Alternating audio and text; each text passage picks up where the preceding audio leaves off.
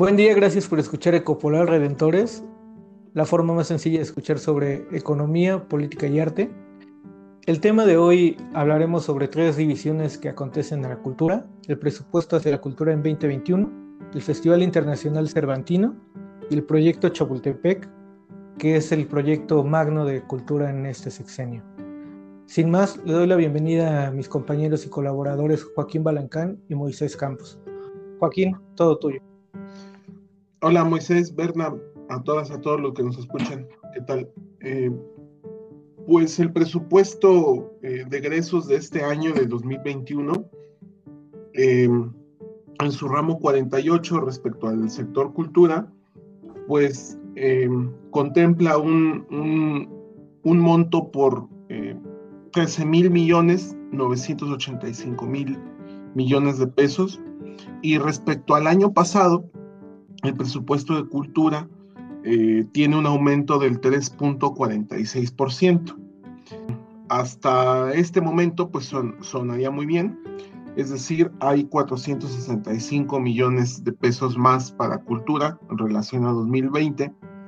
Sin embargo, cuando vamos eh, desagregando, cuando se van revisando eh, el, el, gasto por cada una de las áreas y dependencias del sector cultura, pues nos encontramos con eh, graves, graves este, eh, problemas de asignación y em, todos los, ahora sí que yo digo que todos los caminos, cuando analizamos el presupuesto cultura, todos los caminos llevan a Chapultepec, porque eh, cuando uno revisa el gasto por las dependencias, pues encontramos la dirección de vinculación cultural, que es eh, la dirección, por ejemplo, dentro de la Secretaría, que lleva los programas de cultura comunitaria, que tiene el programa de apoyo de becas, eh, el apoyo a, las instituciones de los estados, pues tiene un recorte del 86%, el rubro de festivales tiene un corte del 24%,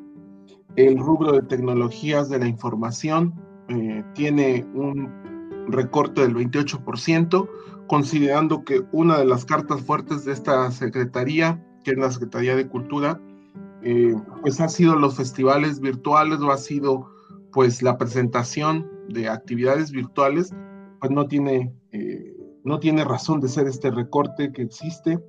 Eh, el Centro de Capacitación Cinematográfica tiene un corte del 17%, Estudios Churubusco tiene un corte del 9%, el Instituto Nacional de Cinematografía, un corte de casi el 20%, y hay un recorte que a mí me llama mucho la atención, que es el de la entidad eh, denominada Educal. Educal es una eh, editorial, una eh, red de librerías propias del, del, Estado mexicano, sectorizada en la Secretaría de Cultura, y tiene un recorte de casi 32%. Entonces, pues parece ser que la estrategia nacional de lectura o la de edición de libros, por lo menos, pues se confirma este escenario de centralización en el Fondo de Cultura Económica.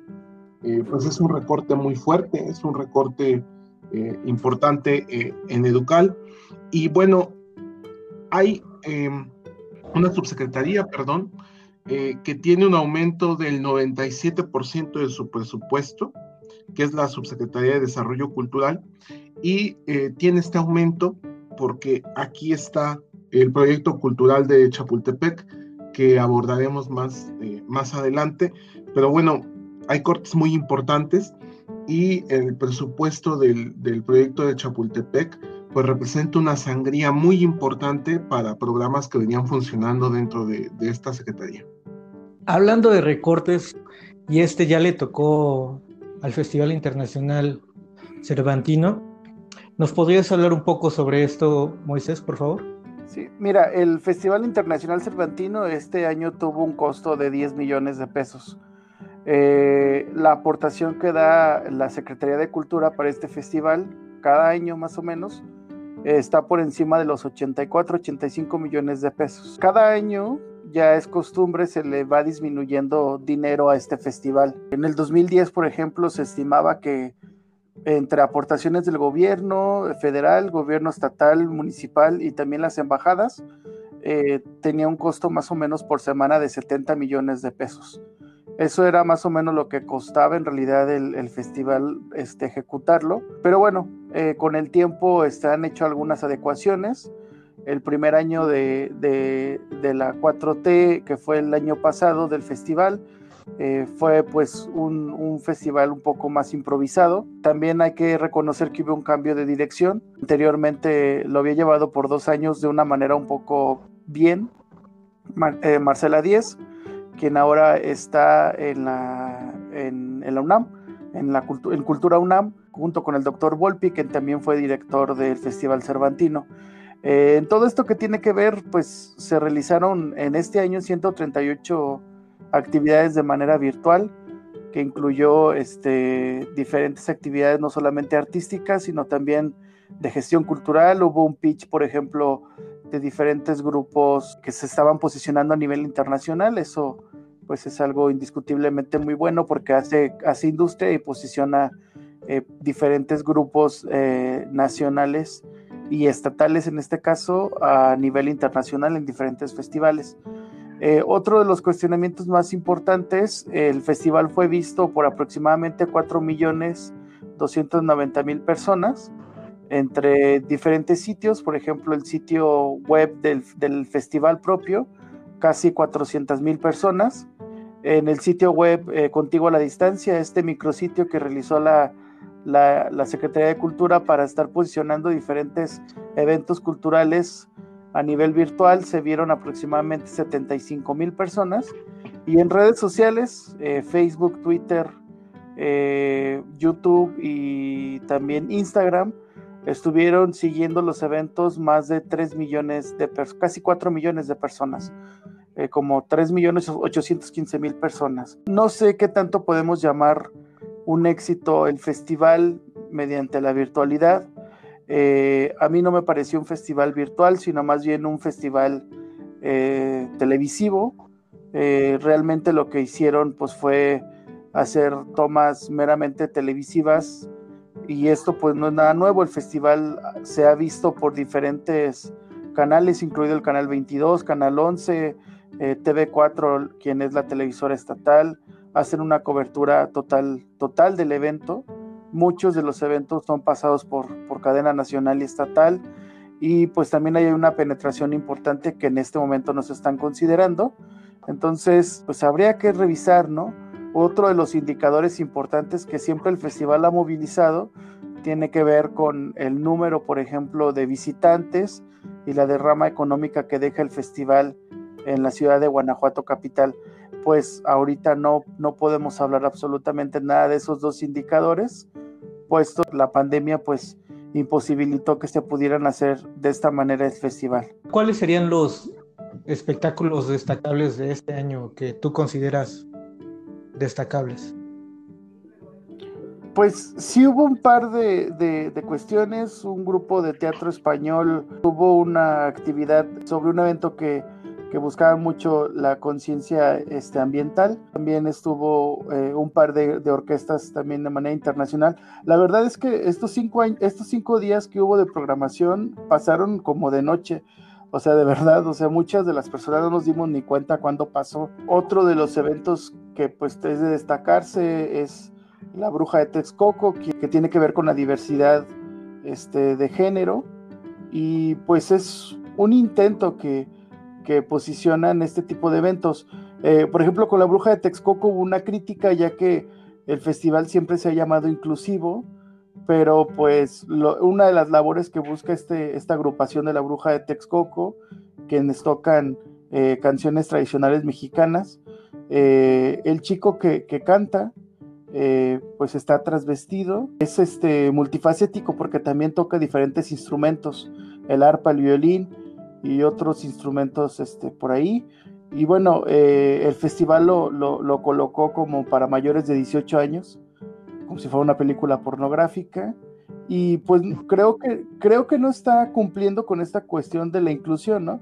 Porque bueno, el, grupo de, o, la, o, esta persona de la bruja de Texcoco lo que busca es normalizar prácticamente esta visión de la feminidad a través de un cuerpo, de un cuerpo masculino.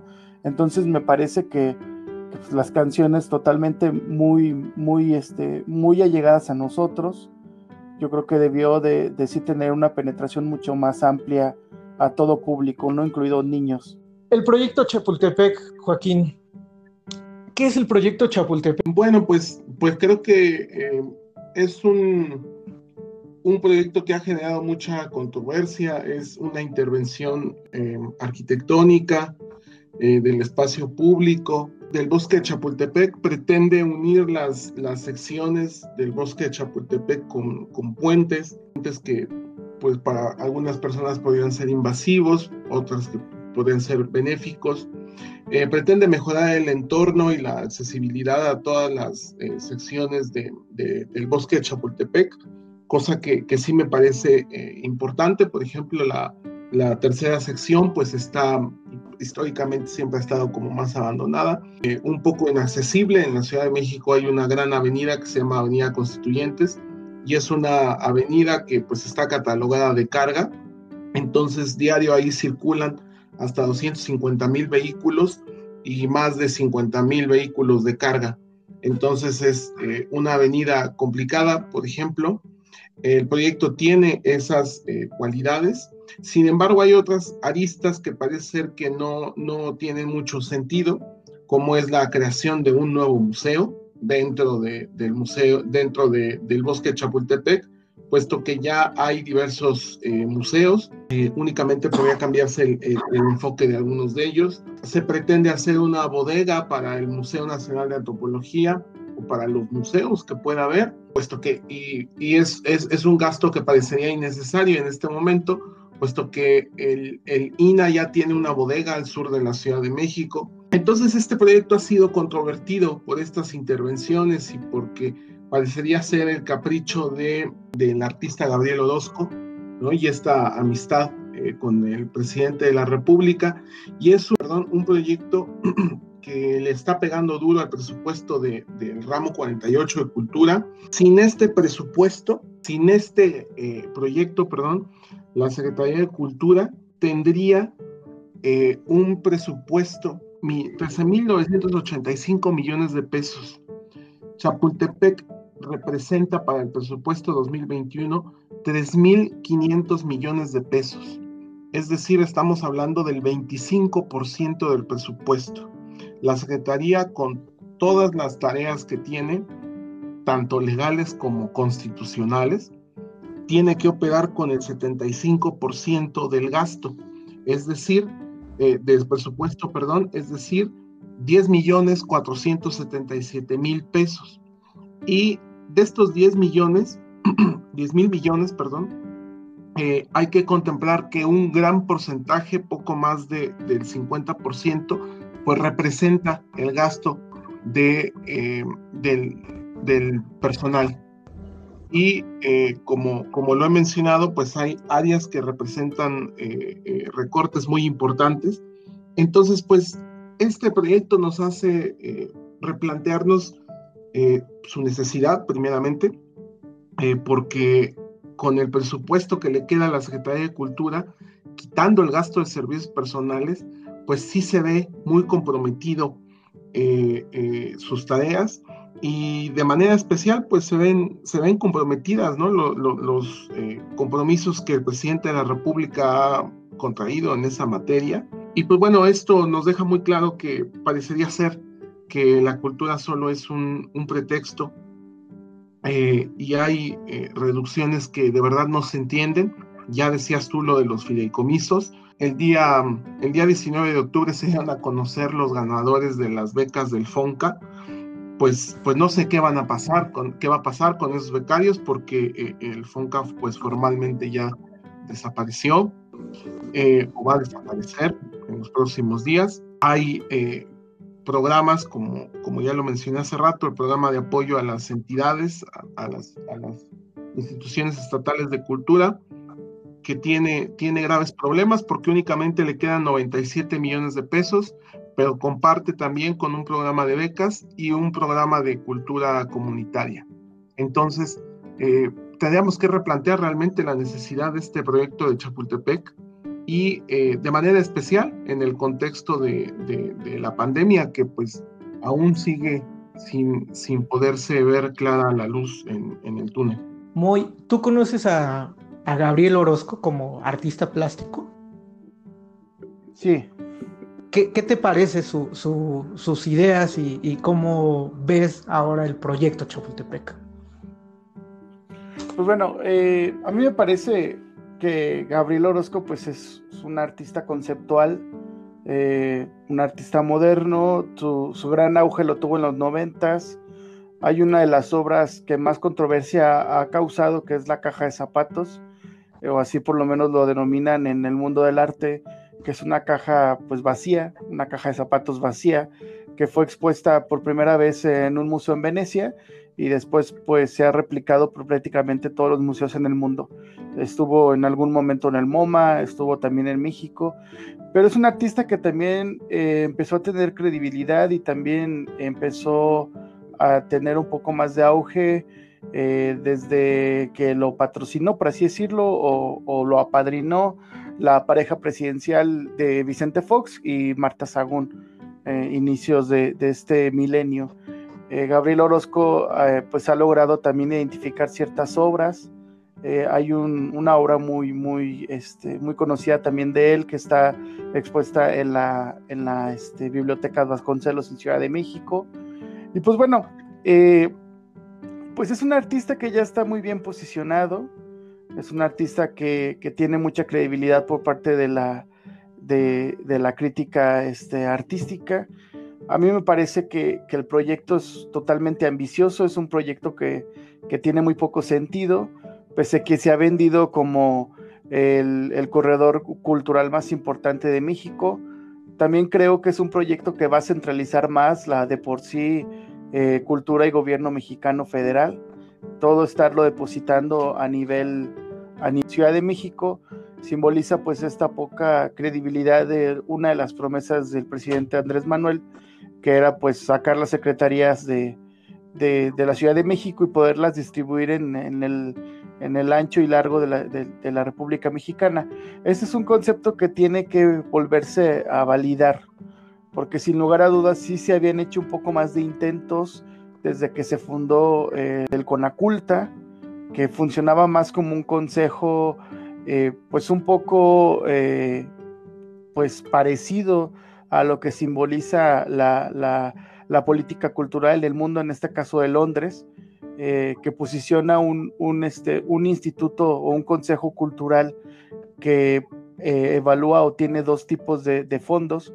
Sin embargo, pues aquí en México está este, tropicalizado y hay una gran inferencia por parte de dinero o recursos públicos para poder estar haciendo eventos culturales.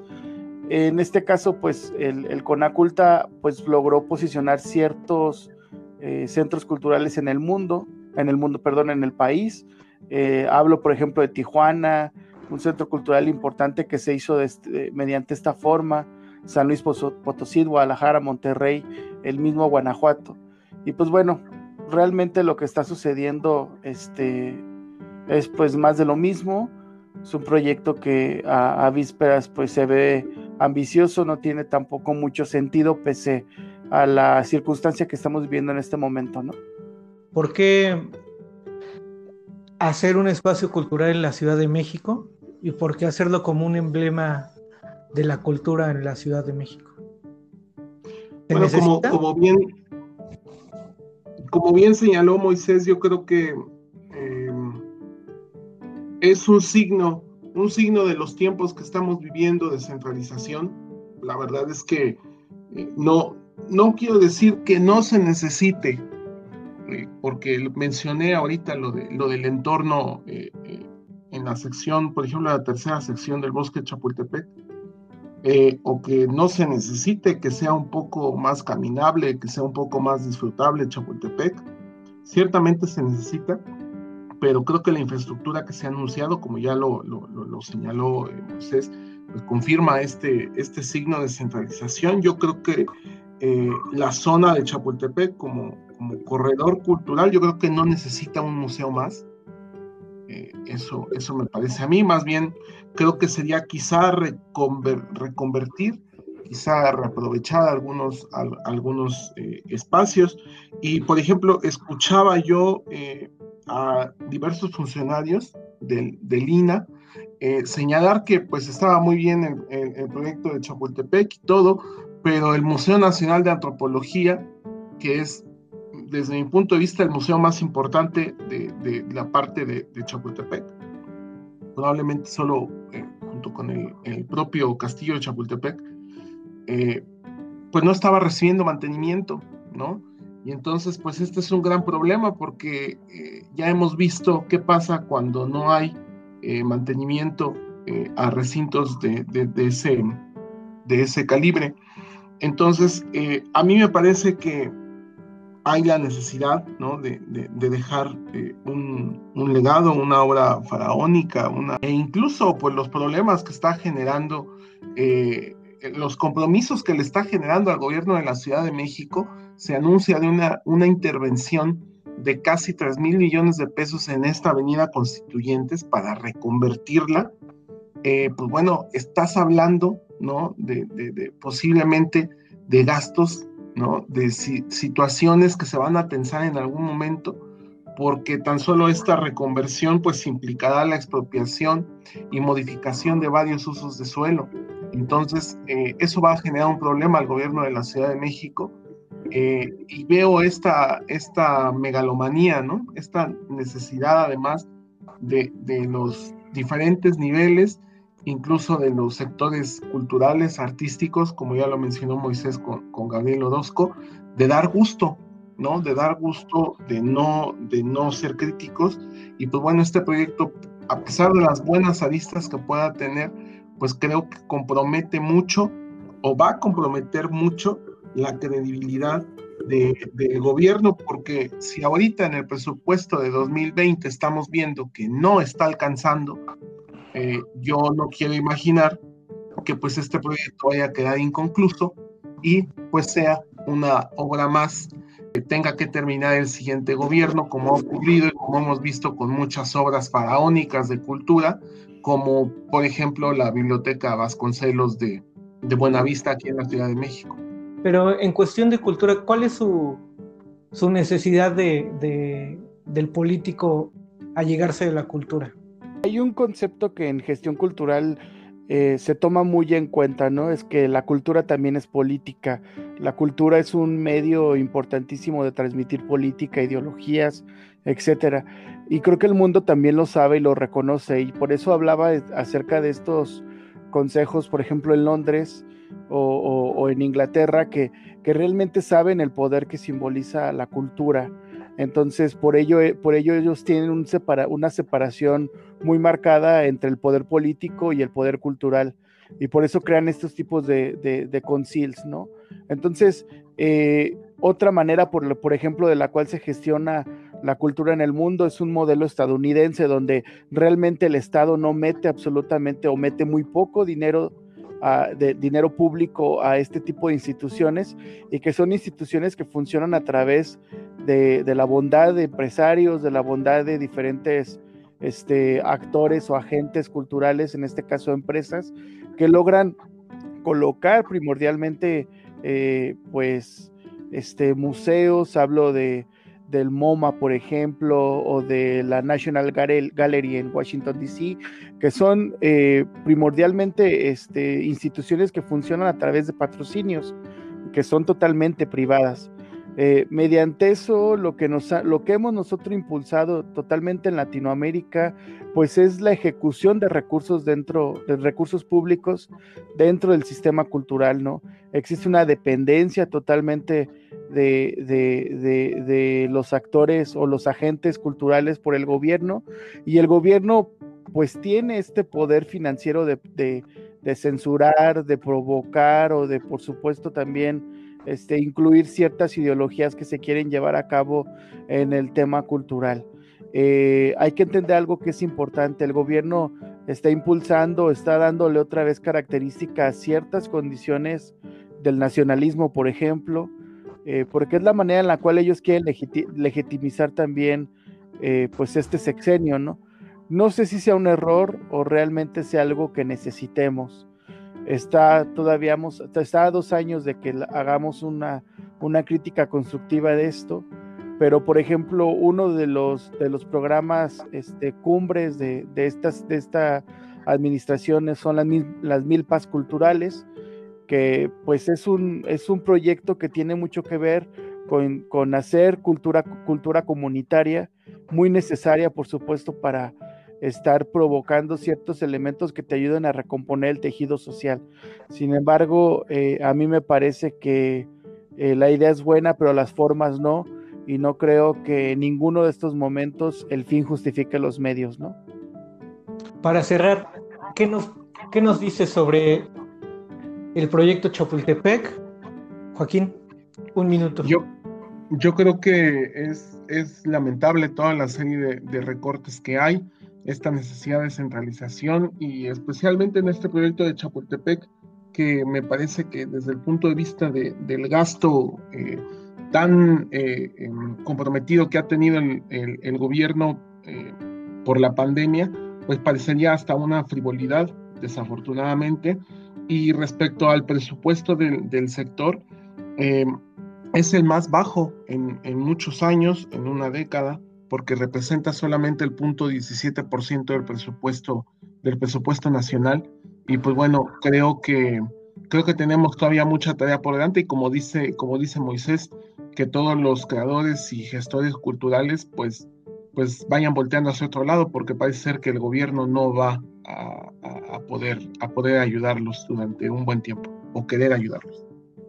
Muchas gracias, Joaquín. Moy, ¿cómo ves estos el presupuesto de la cultura, proyecto Chapultepec. Claro, desde hace más de 10 años hemos tenido una constancia eh, de más o menos que el presupuesto ronda el 0.2% del Producto Interno Bruto.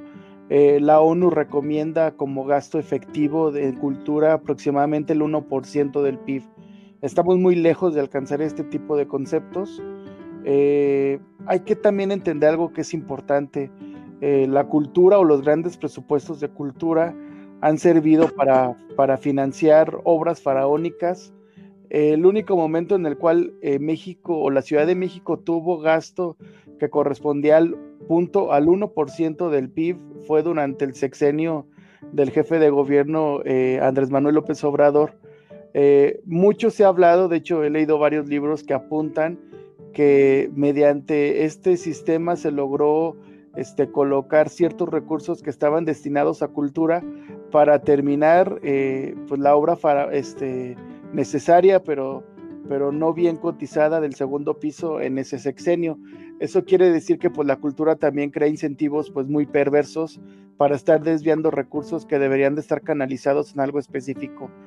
Eh, yo creo que está muy mal eh, el, el gasto que se está aplicando en este caso a la cultura también me parece que no hay una sensibilidad con los creadores, no hay un programa que logre este, recuperar o que logre simple y sencillamente crear estrategias para posicionar o rescatar al sector.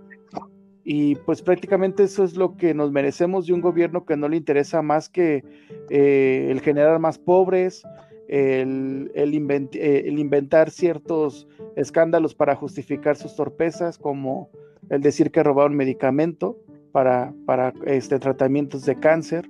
Y en fin, otro tipo de cuestiones como pelearse con, con la prensa para estar provocando este, desviaciones de lo que realmente es importante.